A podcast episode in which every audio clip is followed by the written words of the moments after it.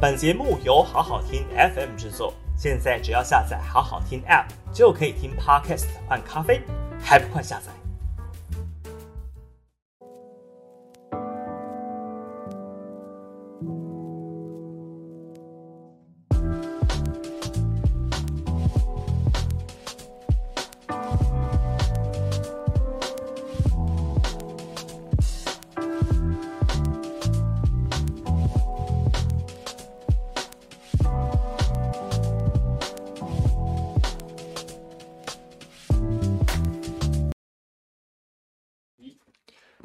位新闻俱乐部的观众朋友们，大家午安，大家好，欢迎来到今天这个七月十五号啊，这时间过得真是很快哦。这个礼拜五下午一点的午休不远的网络直播节目，我是主持人桃园市议员刘许婷。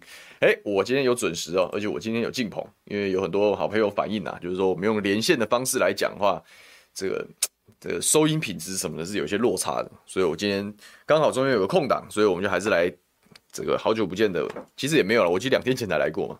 我们前两天才录那个那个那个历史哥的肥仔快乐趴嘛，好，所以说今天来这边跟大家聊聊天，当然聊什么呢？继续我们聊我们的这个超跑市长啊，聊我们这个论文，因为一直都有一直都有最新进度嘛。但这这之前呢，我们还是要欢迎大家这个加入我们的聊天室啊，然后记得要帮我们五二新闻俱乐部按赞、订阅、分享。与此同时，迟到了 N 个礼拜，因为我记得我在两三个礼拜前我就说我要来。在这边公布一下我的募款网站，结果一拖到这两天才做好。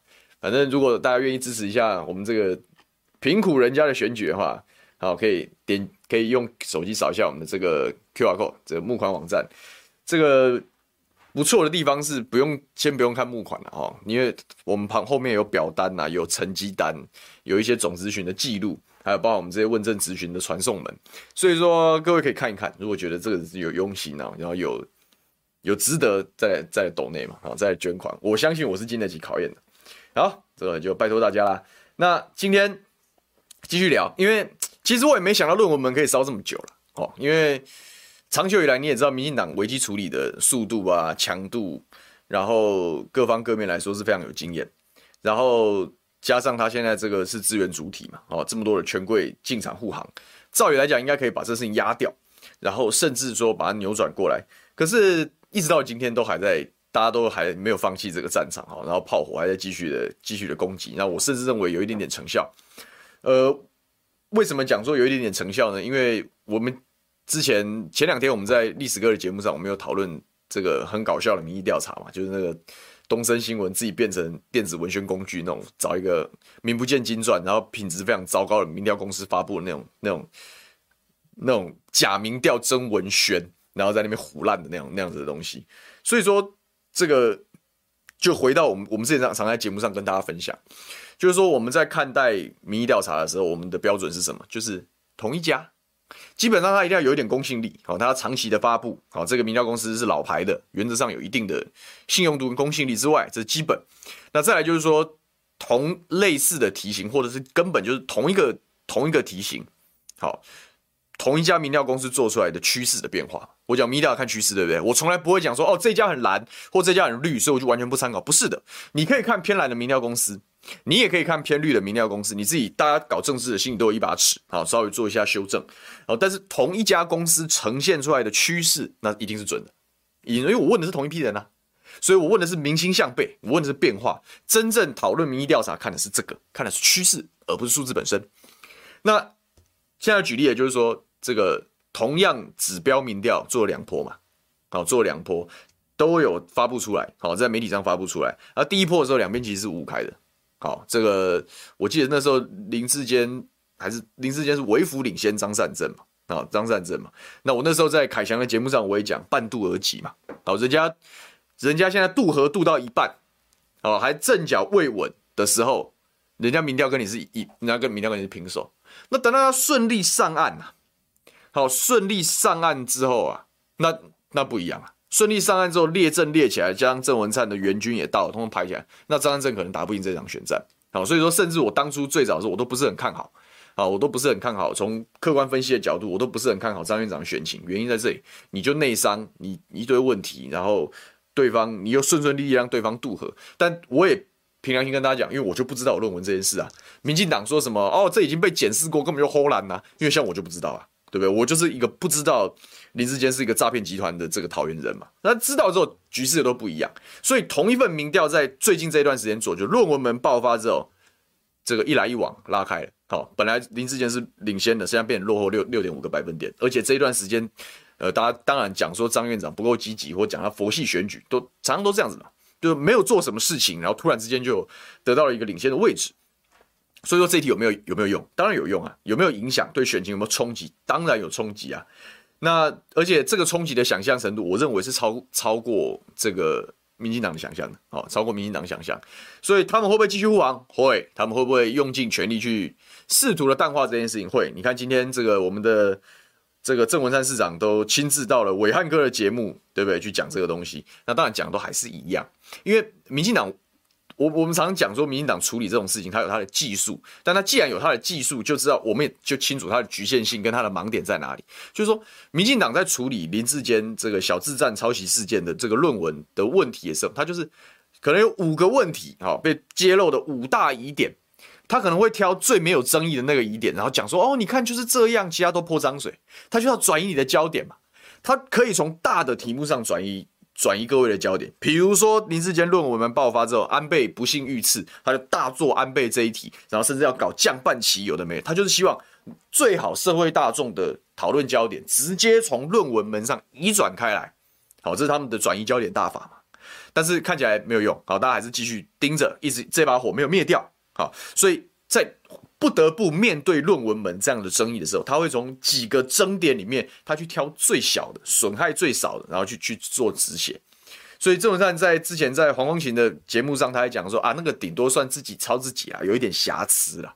就他就去挑这种、那种、那种、那种、那种、那种最最没有争议的。可是大家有争议的是，人家你为什么可以在这个、这个、这个，你怎么报告可以跟主科一模一样？你怎么可以复制贴上？你怎么连错字都一样？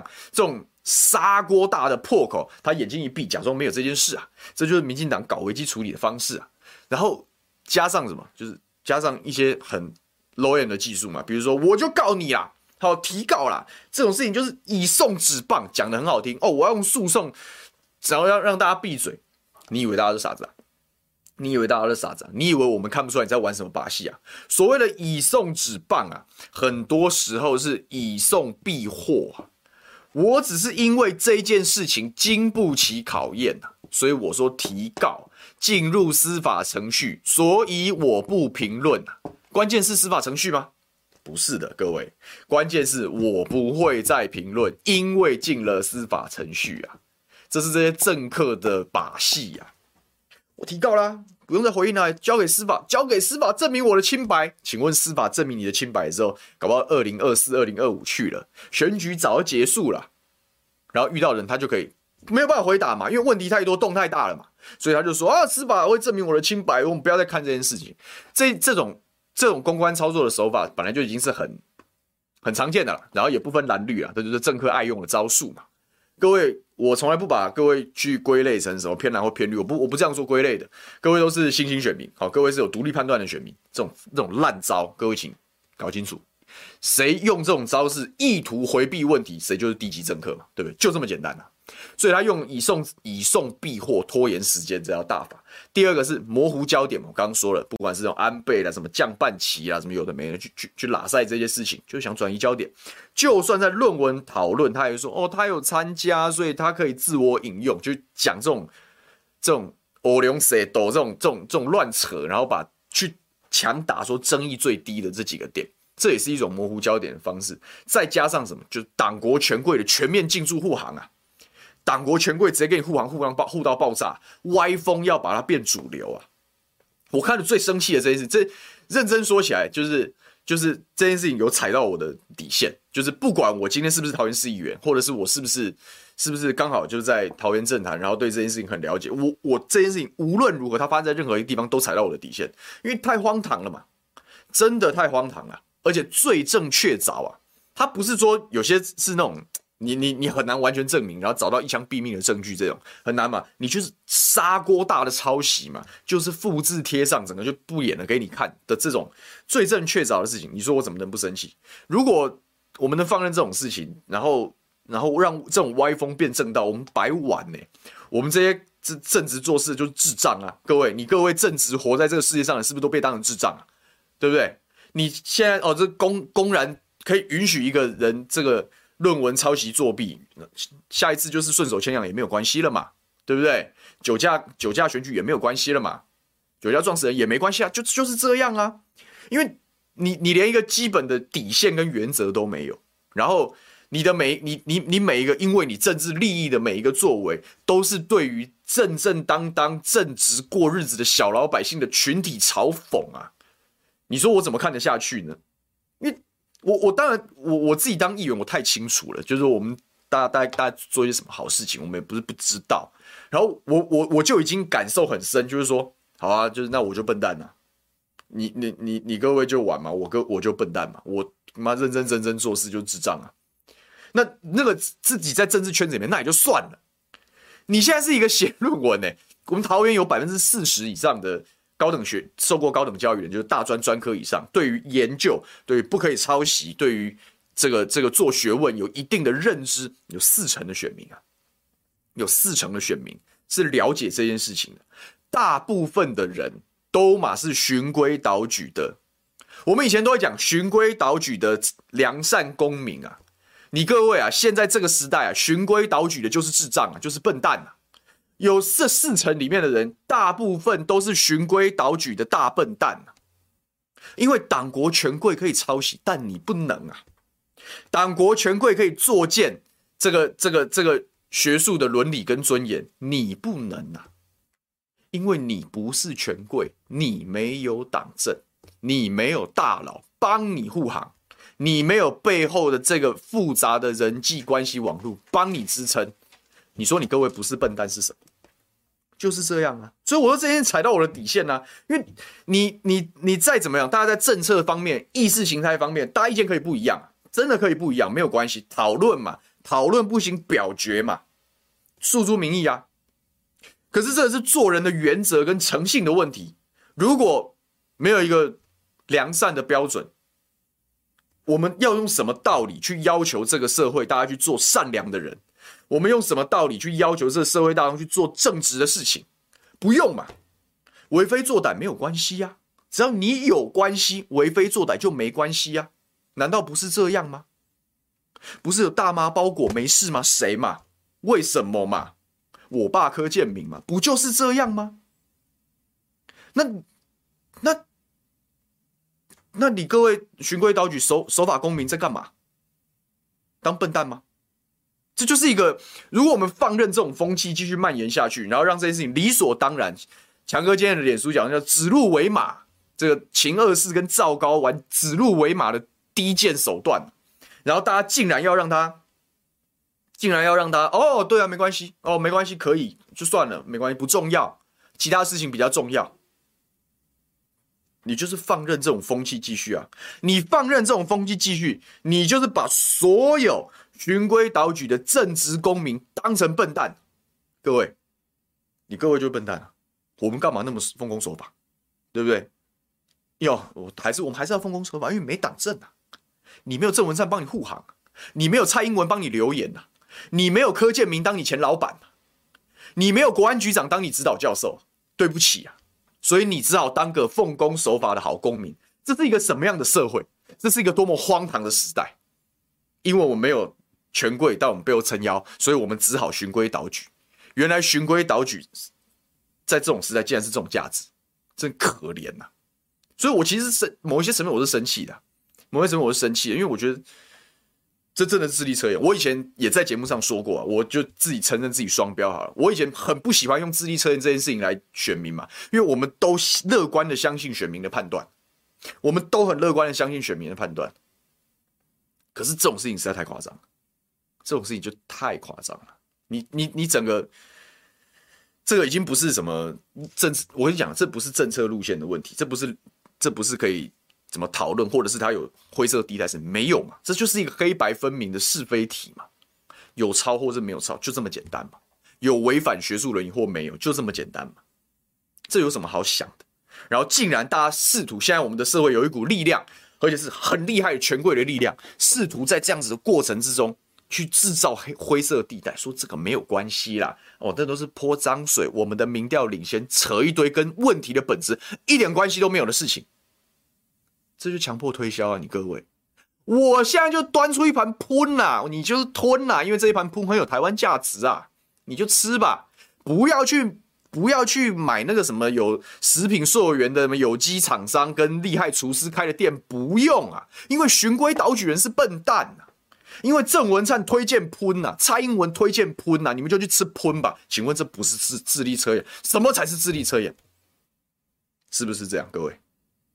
是不是这样子，各位？我真的已经没有办法，我甚至都没有办法很冷静的去谈这件事情，因为太夸张了。太夸张了！我这辈子努力的为自己设立一个很高的道德标准，然后尽量的去做一个循规蹈矩的人，然后我都还觉得很多地方我没有做的很好。那原来哦，你你你你小牛就是个智障啊！因为谁叫你谁叫你谁叫你这么正直啊？谁叫你这么善良的？就是这样子啊！这个时代给我的感觉就是这样。我相信这种事情发生了，给各位的感觉也是这样。这个时代为什么是这样？为什么善良正直人要受这种委屈嘛？我们只是善良，我们只是做对的事情，我们只是乖乖的写论文，乖乖的交报告，干干净净的做事。不管是在职场也好，公共事务也好，偶尔听个直播嘴炮两句，对不对？这个也就算了。而大体上，我们是循规蹈矩的人。你作为循规蹈矩，你看得下去这种事吗？你看得下去？因为权贵颠倒是非，所以我们可以让这种事放过吗？我是绝对不会。所以我不管人家要贴什么，你是泼脏水，你是他妈深蓝，什么狗屁，我这题目我就打到底了。而且我相信很多人都会打到底，而且我今天讲这个概念，我今天会用比较政治分析的角度去看这些事情会怎么延烧啊？我觉得这是很关键，啊，这是非常关键。然后我也希望大家可以某一些人，我常号在节目上号召大家行动啊，这件事情我也要号召大家行动。好，不管怎么样，我先喝一口水，口干舌燥啊。我本来今天没什么话好讲的，因为我觉得这些事情其实我都讲过了，但是想到就很生气，也就忍不住再讲一下。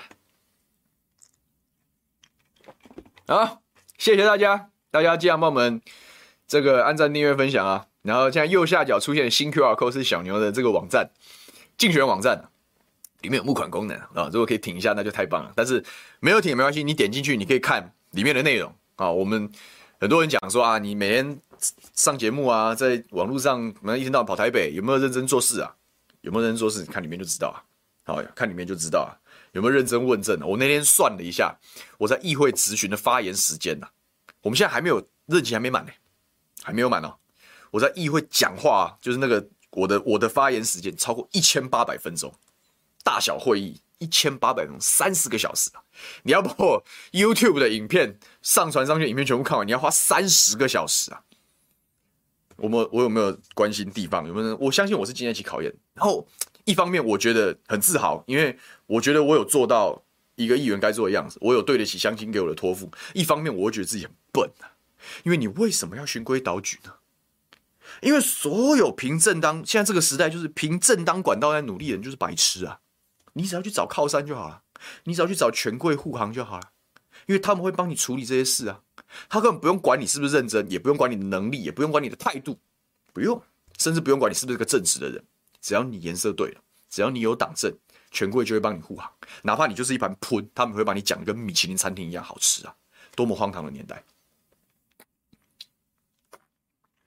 炮灰呛说：“有点讶异，有打成功，民调拉开不少。”各位，各位，该是行动的时候了。这这一波有没有有没有透？其实我跟大家讲，还没有透啊，还没有透。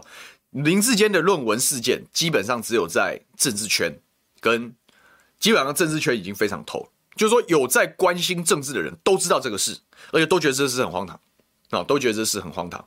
那当然，有一些人是因为太爱他的党政了，他有台湾价值了，以至于喷他也会把他当成米其林餐厅吃。这我们没办法，祝福他，祝福他不要落赛啊。可是更多的人是看不下去嘛。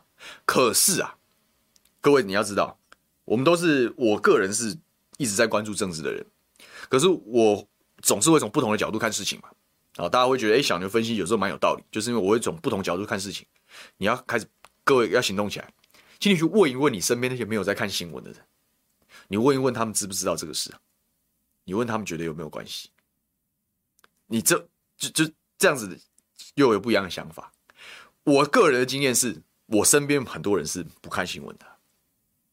啊，桃园是一个冷漠的移民城市，大家都上班族，回到家累得半死，加班爆肝仔，你知道吗？然后回家叫个外送，你知道吗？你觉得你就已经爆肝仔，一个人七八点回家叫个外送，对不对？你可能吃个卤味什么的，你会你会看争论节目吗？还是你看个 Netflix，看个什么？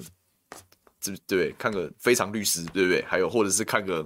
看个看个这个这个纸房子，对不对？就当然是当然是休闲。我连我自己都这样啊，连我自己都这样。我很多录自己节目，我自己根本不看的，就因为很累嘛。所以说，其实有很大一部分的人，他很安静的，然后他基本上连新闻都不看，他也不看报纸，不看新闻，然后也也当然不会看争论节目，当然不会看午休不演。所以他知他知道论文门吗？不一定知道啊。但这个这个东西就是我们讲政治上的所谓的网络宣传。啊，媒体宣传跟实体宣传的差异啊。现在在网络宣传跟媒体宣传这件事情，这个小智战这件事情基本上成了成为了公论。可是因为实体宣传力道其实是很不足够的，所以你会发现，哎，滚来滚去，是不是到最后变同温层？我现在就是要跟大家示警这件事情，然后我也要埋下伏笔，因为这既然作为桃园新选风，然后我又讲这件事已经严严重踩到我的底线，这件事情我们是会往实体宣传的方向去推进的。为什么选举要挂看板？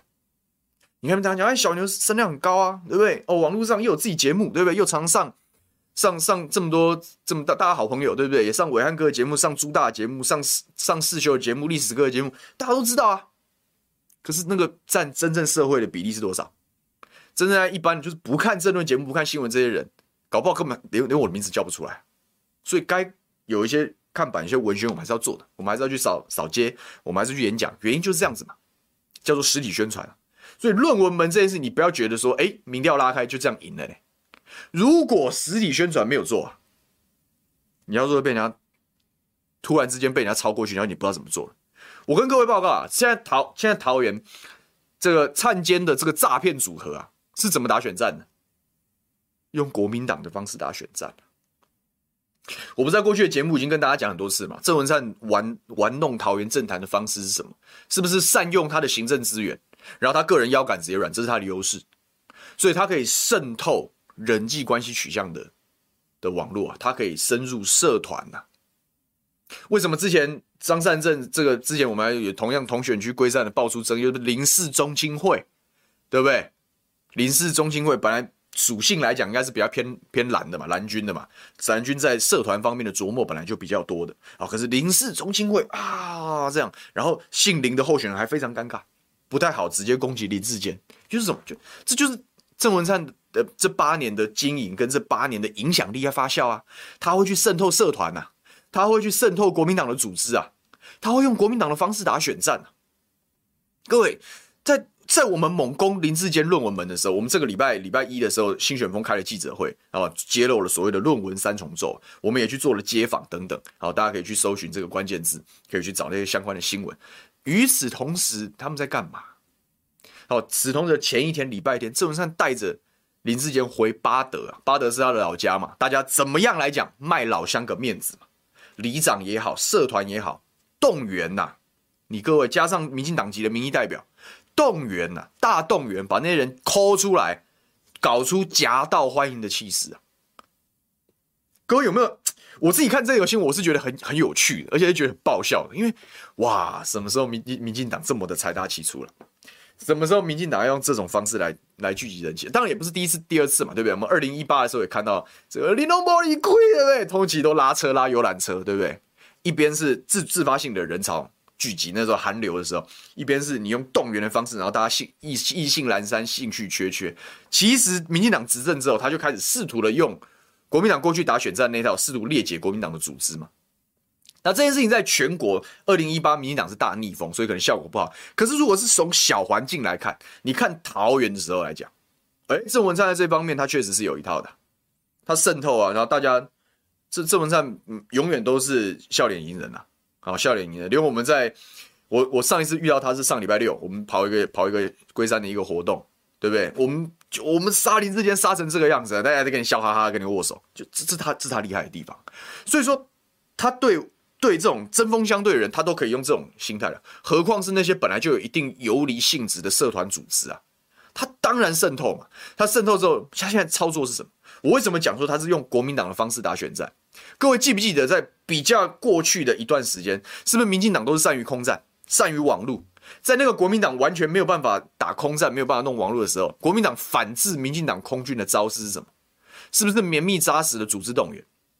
啊，不用管他们泼脏水抹黑啦，那雄心做位的挺锐啦，然后就夹道欢迎，是不是大造势，气势如虹啊？这我就哎屌了，你放心了，都就这种就这种调子，各位就是这种调子。现在谁在玩这一套？就林志坚了。郑文灿带他干嘛？到处拜庙。你有没有发现整个主客意味的感觉跑出来？民民进党籍的，梳着西装油头的这个这个。这个小智战对不对？竟然是用很传统国民党这种方式在打选战，这个事情是一个有趣的看点，也是一个警讯啊。为什么民进党可以这样玩？某一些层面是因为国民党自己内伤嘛。那国民党内伤也不是一天两天的事情嘛，对不对？我刚刚讲，我说张院长的困境是你同时当初在出场的时候，就是朱立伦、猪头山操作很粗糙，同时得罪了这个最好的空军强哥，你也得罪了最强的这个。陆军总司令邱医生跟吕玉玲委员，你就内伤嘛？好，现在能不能妥善处理，那是朱立伦主席的工作，你自己你自己捅出来的篓子，你自己要收啊。好，但是不管怎么样，郑文灿已经看到你陆军这一部分的缺口了，他缺什么他就打哪里，这是刚好是郑文灿他认为他操盘他很有信心的原因，他认为他个人的影响力是可以穿透所谓的蓝青青蓝的社团或者是蓝军的基层。所以他就会用这样的方式，他会去诉诸传统选民，制造气势啊，制造气势啊。所以传到他就是夹道欢迎啊，就是簇拥啊。所以啊，那个论文没用啦，他们泼脏水没用，他们是深蓝，他们是同温层，就这个就是他们把歪风变成正道正在做的政治操作啊。各位，这就是郑文灿现在在玩的把戏啊。所以我讲的这个党国权贵强迫推销啊，明明端出来是一盘喷呐。他可以下重金买叶配，然后就实际说：“哦，这个餐厅好好吃哦，这个酸味独具一格啊。”他可以搞一些 sakura，你知道吗？就是暗装啊，去营造这个餐厅大排长龙的假象，对不对？他可以铺天盖地的宣传这家有多么好，可是本质上它是一碗喷啊，就就是用各种方式强迫推销啊。然后名人代言呐、啊，哦，郑文灿市长亲自来，盘子上签个名摆在旁边，对不对？明明就是一碗喷，他也假装没事，因为目的是什么？就是强迫推销啊。然后他就是要用群众的力量，不管这个群众是买来的，是新闻的业配，是名人的代言，他就是要制造一股气势，说大家都说这论文没什么啊，我们看别的吧。这就是民进党现在针对论文门的危机处理的模式啊。叫做党国权贵强迫推销，超跑市长假货上架，就是这样，就是这样。所以各位不要讶异，说民意调查可以拉，他当然可以拉，可是他这不够啊！我要提醒大家是这不够啊，请大家今天开始去帮我做一件事。如果大家愿意，这个为了社会的善良风气，好，为了我们的循规蹈矩，不要被当成智障，对不对？请各位行动起来，请你去跟你身边那些不看新闻的聊聊这件事嘛。我们网络上的素材这么多，哦，贴错字是不是一样？一比就知道，是不是复制贴上？哎，可以这样子搞吗？哎，把它问清楚来，让大家让更多没有在网络上有机会看到这些直播也好，看到这轮节目、看到新闻的人也好，他，知道这件事情。你要把这些人拉住啊，免得这些人被这个我刚刚举了一个例子嘛，餐厅买实际，然后找暗装排队，然后找名人代言啊。你如果是路人，你会不会觉得这家餐厅不错，想要试一下？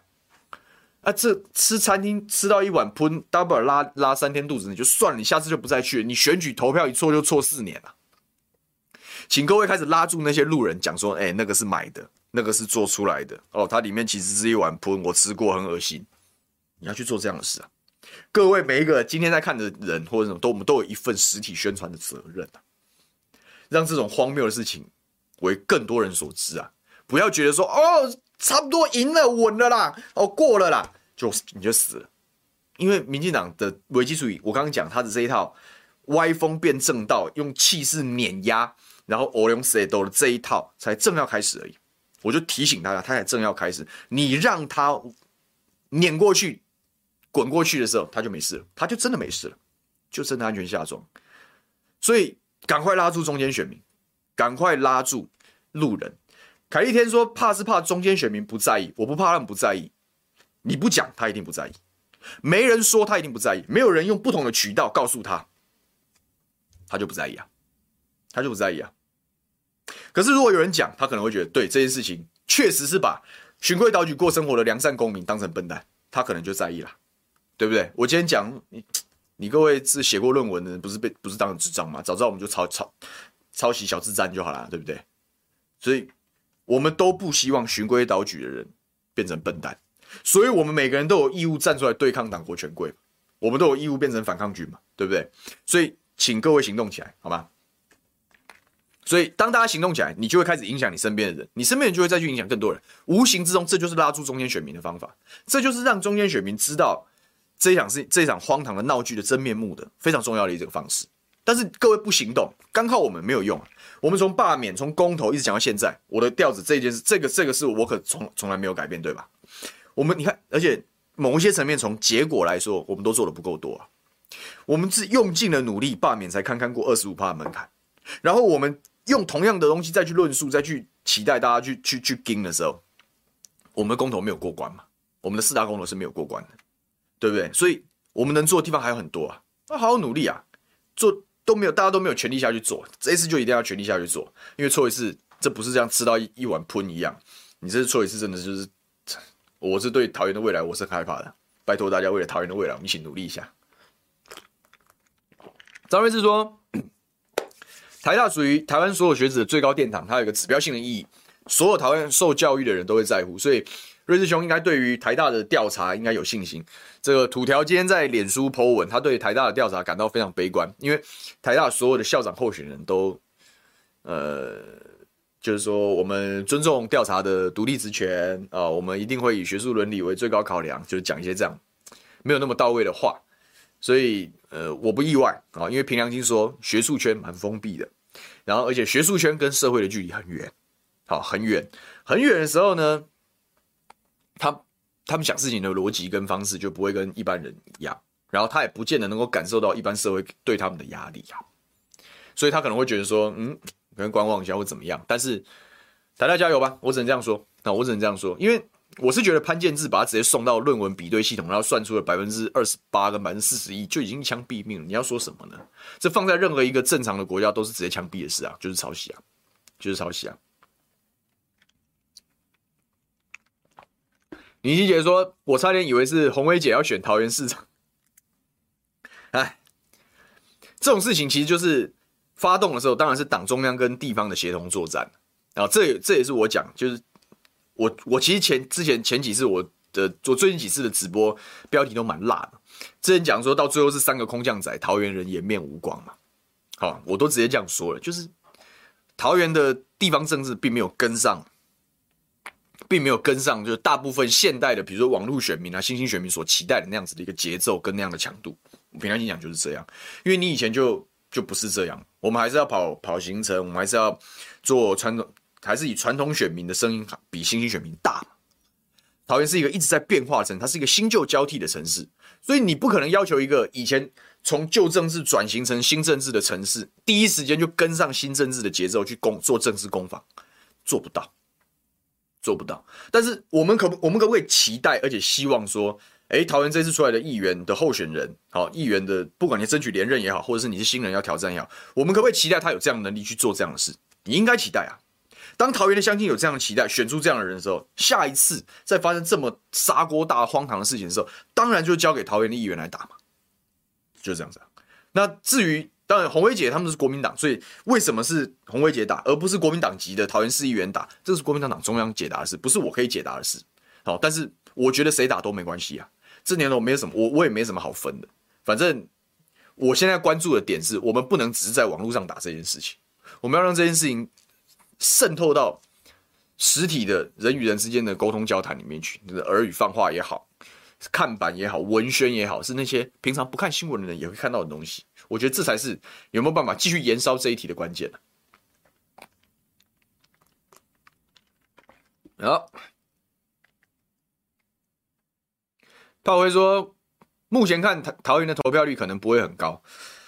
我觉得关键是看国民党打的够不够积极，然后有没有强度啦。如果你打得够积极有强度，投票率会拉回来。如果你打了明明民进党人瑕疵这么高，然后可是你国民党人的的表现跟强度跟魅力没有办法吸引很多选民站出来，大家一起变成一种像反抗军对抗党国权贵这种阵线的时候，那我觉得投票率可能也确实真的不太高。可是你还记得，那些西点位那喷都吃得下去，人是一定会投票的。你就不要翻船，你就不要。真的是这样子，他就烂，就小智战，然后整个烂到爆炸，就抄袭板上钉钉，然后你还输掉，你就太难看。所以大家努力吧，大家努力吧，大家努力吧。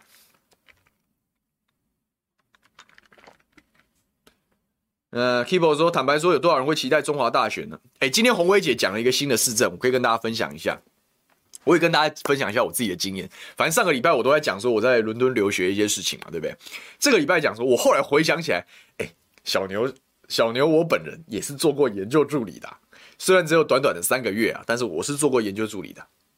我在去留学之前，哈，去应该是服兵役之前，对，服兵役之前。然后，然后我在，因为我延毕了，我那时候为了我的，我本来那时候，我本来希望我可以先出国留学，拿到硕士再回来当兵。然后我那时候大学快要毕业，大四的那一年，我是希望这样子的。然后那时候立法院在讨论说，接受留学生缓征啊。现在我们是大学能够缓征，可是留学不行，你一定要规定是你一定要当完兵你才能出国。所以说，呃，我那时候已经申请上了，但是后来那个法案没过，那法案翻船没过，所以变得我一定要先当兵。所以，反正那时候我做了一些技术上的操作，反正我就是我没有去考英检，然后我就用这个东西，我延毕了半年。然后那半年我就我学分已经全部修完了，然后我只要把英检的程序补完，然后跟修一两个学分就好。所以我那个学期啊，就是我的大五上了，我只修了三个学分，就是就是一堂课。我整个礼拜 我只有一堂课，那剩下的时间我干嘛？我就开始找打工。那我找什么打工？我跑去中华经济研究院啊，好，中经院，这也算是台湾的一个老牌的研究机构，研究什么国际贸易嘛，好，国际贸易、国际金融啊。呃，中经院的那时候的院长，我不知道现在是不是。那个中心的，那是 WTO 跟 RTA 研究中心的院长呢，就是李纯。然后这次出来帮莱猪辩护人的家伙，真的是我们那时候都觉得他很帅，现在我觉得他不帅了。这样，反正我在中经院去应征了一个研究计划，他研究的是联合国的永续发展目标在台湾的实践。然后那个题目是这样，但是外交部委委托给中华经济研究院的一个标案。那中华经济研究院里面，在里面上班的人就是就是学者嘛，就是研究员嘛。那研究员。他那个那每那一本这样写出来报告是一两百页，那就像一本论文一样。那其实就是在一定的时间内弄出一本像论文的东西，所以他当然不可能独立完成嘛。所以研究员可以再去跟中经院申请资源，然后去聘一些研究助理啊。然后那时候就就我就看到有有这样子的职缺，我就去投啊。我觉得哎这样也不错啊，我可以当个研究助理啊。然后哎也有助于我未来申请伦敦政经学院，我可以把写在我的履历里面啊，说我做过研究助理，所以我对研研究有概念。是有加分，而且我研究是什么呢？是跟这个跟国际关系相关的东西，跟我们申请的学科是有有关系的，所以我就去去应征，然后我就面试。那时候面试看什么？看英文能力，因为你要知道联合国永续发展目标在各地的实践，跟然后要去写在台湾的展望，你一定要知道它在各地的实践嘛。那这各地的实践的的文大部分都英文嘛。然后我们我那个。研究员呐、啊，那个我的老板，我那时候的老板好像是，我记得他好像会韩文之类的，所以他还特别写了一段韩国的实践。反正不管怎么样，我被交代到就是去去看各国的文献，好，各国的研究资料跟官方资料，去写到联合国永续发展目标的时候，我就要把相关的段落，他会把段落挑好，但是他挑好之后，那当然我们当然就会 cite 嘛，就是所谓的注记嘛，注记出处是哪里，可是你也不能复制贴上啊。你看我那时候我就知道不能复制贴上嘛，没有，你也不能用 Google 翻译啊，你不能乱来啊，所以你必须要把它，把它把它做翻译之后，然后变成符合报告格式通顺的语句啊。所以他那时候给我的面试，他就是丢一两一份英文的原文资料给我，然后叫我写出中文的版本，合于研究报告的格式的版本。然后我在非常短的时间内我把它做出来，所以那次的面试我就录取了。这样，所以我就是做这样的工作，我每天去看这些原文的文献，然后。这个包含研在研究员的指示下，就看哪几段，然后把哪几段截取过来，然后做改写，然后注明出处。我就是做这样的事。我就是做这样的事。然后因为我的产能啊，然后他那时候手下有好几个、好几个打工仔啊，好几个打工仔。然后最后啊，我的名字是助理群呐、啊，他是研究员某某某嘛。然后研究助理，我的名字挂第一个，因为我的老板讲说你贡献最多，你名字挂第一个。这件这个故事告诉我们什么呢？这故事告诉我们几件事。第一个，你如果有研究的实质贡献。你在这个研究在撰写的时候，你有实质贡献，你的名字一定会在这本论文上面。这叫尊重。好，这哪怕我们只是个领时薪的打工仔啊，你的名字也会在上面呢。因为有我有没有参与撰写？我有啊。我翻译过来我写的东西，委员就看一下过稿之后，他就放上去了。我们当然有注明出处，这是引用而不是抄袭，对不对？我们不是那种，我们不是小字会直接给它复制贴上，长一模一样。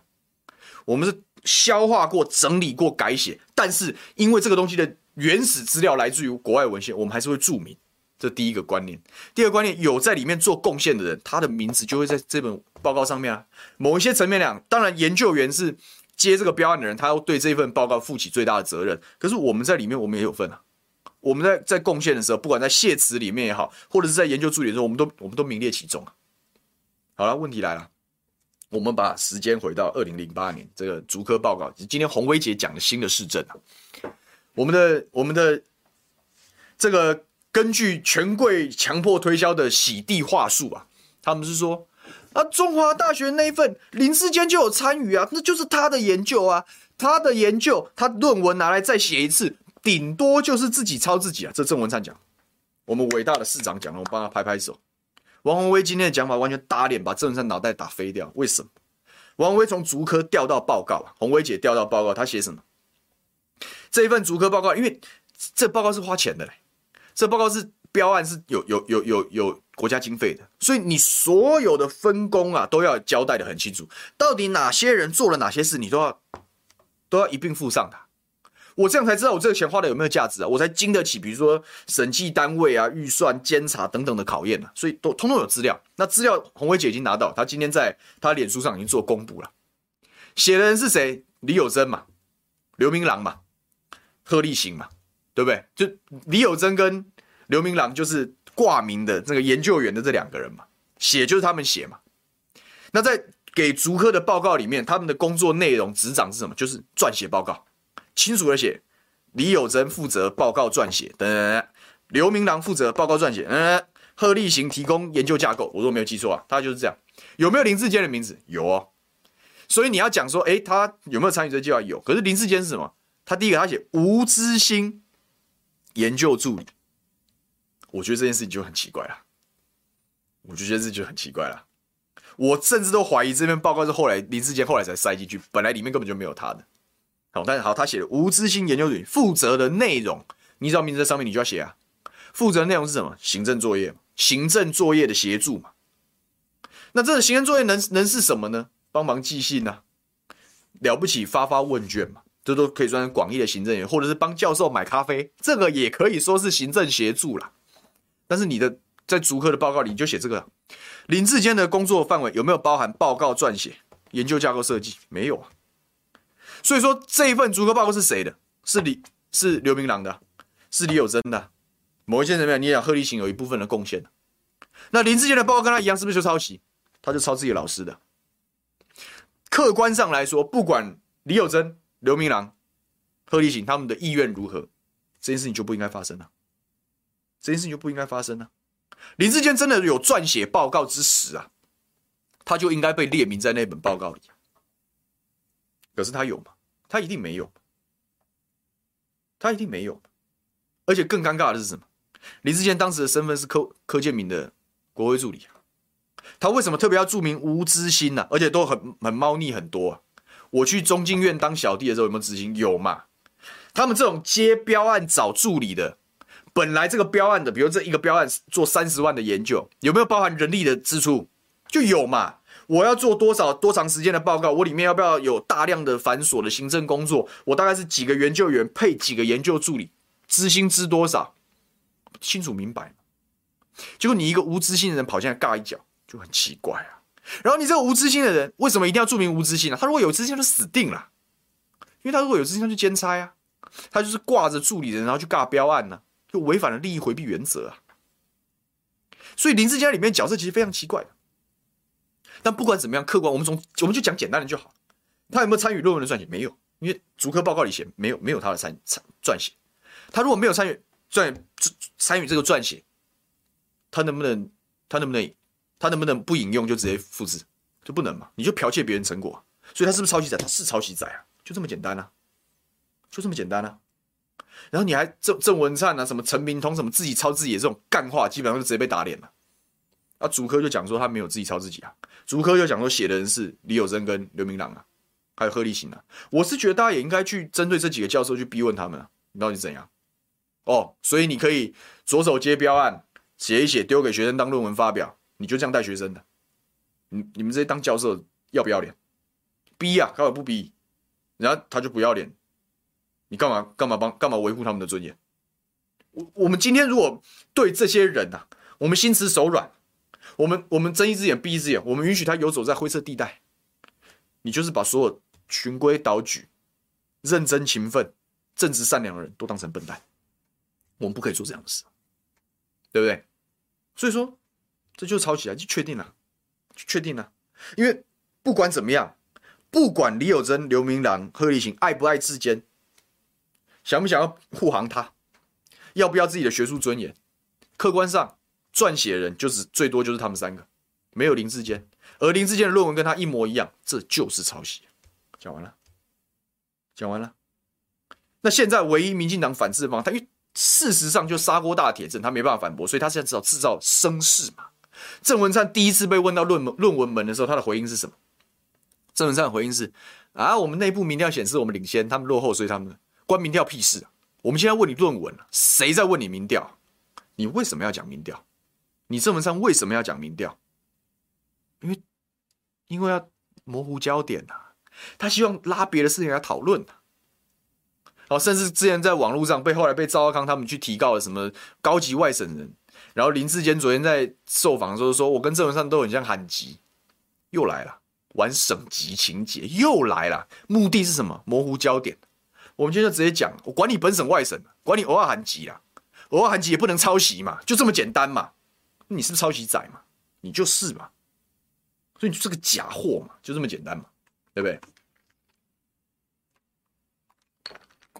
所以林志辉讲说，有没有抄论文关司法屁事？告诬告根本不会胜诉，人家都有举证，只是想以拖待变罢了。对啊，就是这样子啊。他一边跟你讲以拖待变，一边不愿意回应，一边就用尽所有的方法模糊焦点，制造争议啊，想要把事情打花，然后想要把他自己的气势打起来，说他们那个他们不足为惧啊。各位，现在我们是该我们把真相更进一步的公诸于世，进入实体宣传的时候。如果我们这件事情没有办法做好，或者是再也势力没有办法统整这件事情，把这件事情做好，那搞不好他。的战，我认为民进党的这种欧龙塞多的这种战术还是有可能会成功的，所以大家努力吧。好，这个苏焕劝讲说，今天伟汉哥访问郑文灿的时候说看好超期间会当选，对啊，就因为他们就是在制造气势嘛，他们就是制造气势啊，因为本身经不起考验的时候就花边嘛。这家餐厅卖出来的东西，他端他的厨艺端出来只能端出喷来的时候，他就买实际啊，买暗装排队啊，买找名人代言，买业配曝光啊，就是这样。民党现在玩的就是这样，骗不骗得到人？真的骗得到啊！因为现在啊，我如果用这个例子来讲的话，就是美食圈的人都知道这家店，这家这个这个超跑店卖的就是喷呐，灿间超跑行卖的就是喷呐，美食圈的人都知道，可是社会大众不是美食圈的人呐，对不对？所以你一定是更多人去跟他们讲说，这家不能，这家卖的是喷，他们才会知道嘛。所以今天这个论文，这个超跑市长事件，对不对？就是一样，是政治圈跟媒体圈知道，都都知道了，可是社会大众不一定知道。所以民进党操作就是我营造气势，人把围起来，然后把那个那让大家把那家店是卖喷的这件事给忘掉，就操作这个事嘛，操作这个事嘛。我们不要让他操作这种，我们把他所有人把他把他拆解掉。我们一路把这个事情拆解到最后。赵信之说，连论文都会抄袭，很难想象他在新竹的市政会是多么的难看。我个人是觉得他在新竹的市政不会没有黑料了。哦，我当初政坛八卦听到的黑料跟论文没有关系，是跟市政有关的，只是还没出来而已，还没出来而已啊！所以继续吧，权贵护航小智战，加油！没关系，我们就你你边护航，我们就边拆解，没有关系啊。听我说，放任这种政客，放任恶劣风气，台湾就是崩坏，没错。所以对抗歪邪魔歪道啊，这种歪风啊，人人有责啊，好，人人有责啊。所以拜托大家行动起来咯，好不好？林心杰说，高中熬夜念书拼台大很好笑，人家不念书可以洗成台大硕士，对啊，这就是我讲的。如果我们放任邪魔歪道大行其道，歪风变主流，你各位正直善良人就是智障啊，你各位就智障啊。我这样讲有点靠背，但是就是这样啊。何必呢？何必呢？啊，我不希望让，我不希望，我不希望正直善良死亡啊，好不好？侯泰安说，民党政客两个特色：一很会凹，二道德败坏。没错，完全同意。这个 j e s s 路讲说，指鹿为马已经用很多遍了，例如性功肉品。对啊，就是这样啊。他只要制造很多气势、声量、业配、名人代言这种东西，然后大家就就黑的就变白的啦，就是用宣传方式歪风变主流嘛，这就是他的节奏嘛。不要让这样的事情发生了。呃，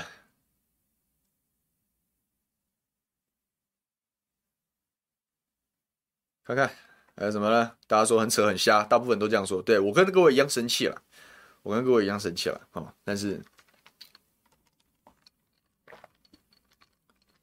昨天这个。说李黄说，昨天国桃园国民党大开揭露超跑间的记者会，绿媒有报吗？都会在地方版报道，因为桃园发动的记者会比较容易在桃园的地方版。好，媒体报纸分中央版跟地方版，你看到那个 A 开头的有没有？都是全国版。然后你会 B 开头，其实每个地方不一样哦。桃竹苗看到是桃竹苗的版本，大台北看到大台北版本，然后中彰投是中彰投版本，好，就是有所谓的地方版。所以我们在地方发动记者会，比如说我们新旋风开，大部分也都是在地方版曝光而已。所以说，这个我是觉得《自由时报》也会报，只是下笔的调子跟就不太一样而已。然后林智慧说，桃园国民党桃园议员不打新选风来了，没有，事实上是国民党议员也打了，我们也打，我们从不同的角度打。那我是觉得，反正就是要把它打下去，因为不管怎么样，哈，不管我们对这个国民党议员的表现有没有意见，我们前面都有一个，我们都不能接受大家桃园要接下来吃喷这件事情，对不对？台哥，你说再也能不能发动游行去台大抗议？这现在大家也有一种说法，就是说我们在等，我们在等台大的调查结果出来，等中华大学调查结果出来。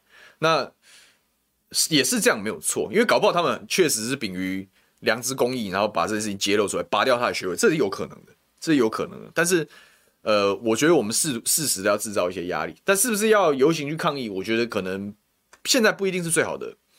不一定是最好的时间了啊，不一定。我们应该是慢慢的抽丝剥茧，继续追踪这件事情，然后让大家不要忘记这件事情，可能比较好啊。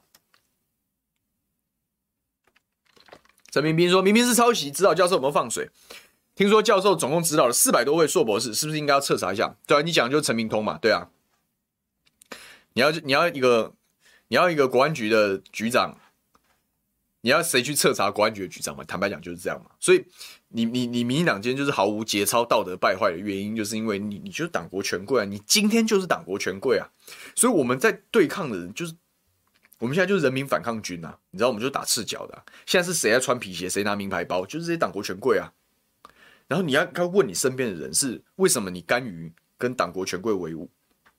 该问的是这样的事啊！或许之后可能。某一天公道得以彰显的某一天，就会有人彻查吧？可能吧。但是以现在这种，我们现在努力让歪风不要变主流，能够做到这件事，我就觉得一百分。哦，能不能接着彻查或者是清算？我希望可以啊，但是不知道做不做得到。乌龙丽说应该发动学运的，现在也难呐、我现在讲的学运不是不是说哦，因为民进党执政，大家道德败坏，或者是大家脑子坏掉，不是。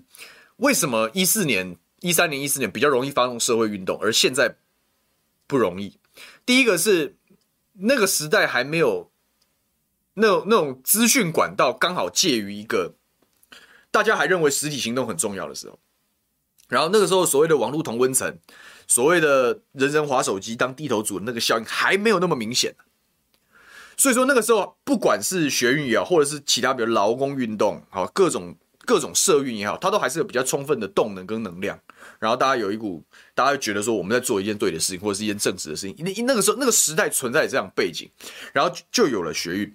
然后后来变有有几重原因。第一个当然民党上台嘛，就很多妈的假货，当然就就就跪下来舔了嘛，对不对？我们都知道是谁，我们就不用多说了，我们不用浪费口水在这种人身上。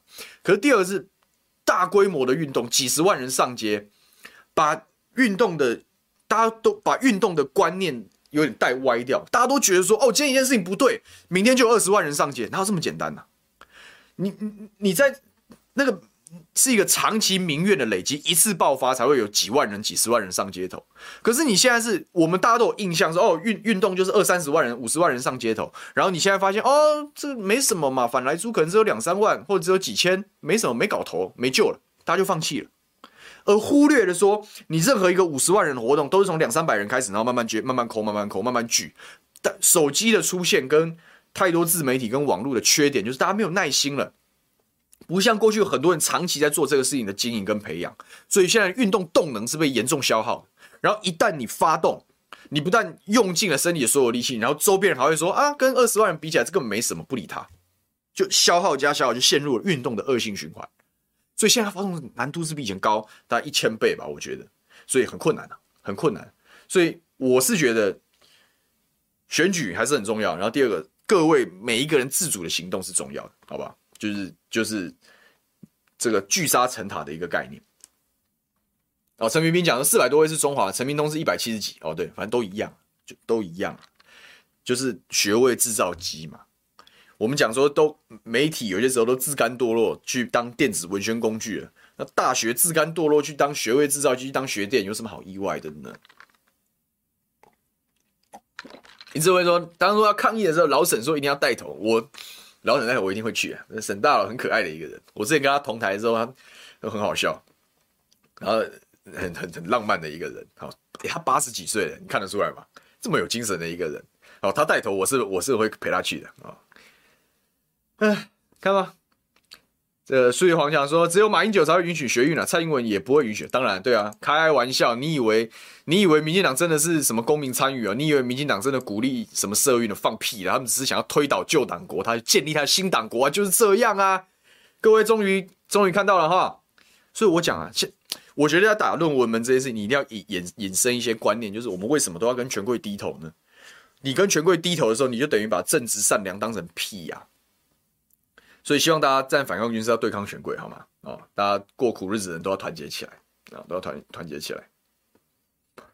哎，小编说你可以拍桌，但是我会把桌子收起来。没错，这就是我们伟大的这个蔡女皇执政的风格啊，就是就是这样啊。新党国已经成型了啊，新党国已经成型了，你要跪着，你要跪着当个要饭的啊，然后把是非对错全部抛掉，当然也是一种生存模式。还是你愿意站在这些就是。我们不要否定自己嘛，我们大家都当循规蹈矩，然后认真努力的人，然后你你一种是在这种歪风邪魔歪道下乖乖当你的笨蛋，另外一种是你团结起来发出不明之品嘛，呃不平之鸣嘛，就看各位了，看各位。我爱普洱说说得好，三星磨掉人的耐性，对啊，这是难免的，所以我不太不太会去再去期待说一次或两次的运动能够真的改变什么事情，对啊，还有。苏立煌讲说，现在铁笼多少拳冲得破嘛？哦，开玩笑，这种我是蛮确定蔡英文绝对不会像安倍晋三那样被枪杀，因为哦，开那他来了八百公尺，那个没有一个人呐、所以就这样吧，好，就这样。所以现在民进党操作的就是歪风变主流嘛，用气势、用资源、大量的资源去当小智战的遮羞布嘛，那操作所谓的党国权贵强迫推销，目标是让超跑市场假货上架。作为桃园人，我很难接受这样的事情。我也希望大家 不要接受这样的事，因为一旦你让他头过身就过，好，那就歪风就变主流，好，歪风就变主流。歪风变主流的时候，你各位正直善良的乡乡亲、正直善良的乡民就是笨蛋，好，我不想要当笨蛋，好吗？那我希望正直善良最终会获胜。好，今天的时间差不多了，哦，一边聊着聊着，时间也是过得特别快。那。比较晚加入的好朋友可以看前面的回放，其实大家今天讲差不多就这就就这么一件事嘛，啊，就这么一件事。然后这个除了支持我们，我们今天有抖内，很早很早之前一一进来就有了，应该是谁？我看一下，我看，哎，找不到了，完蛋了。应该是一个柯大哥吧，我都没有记错。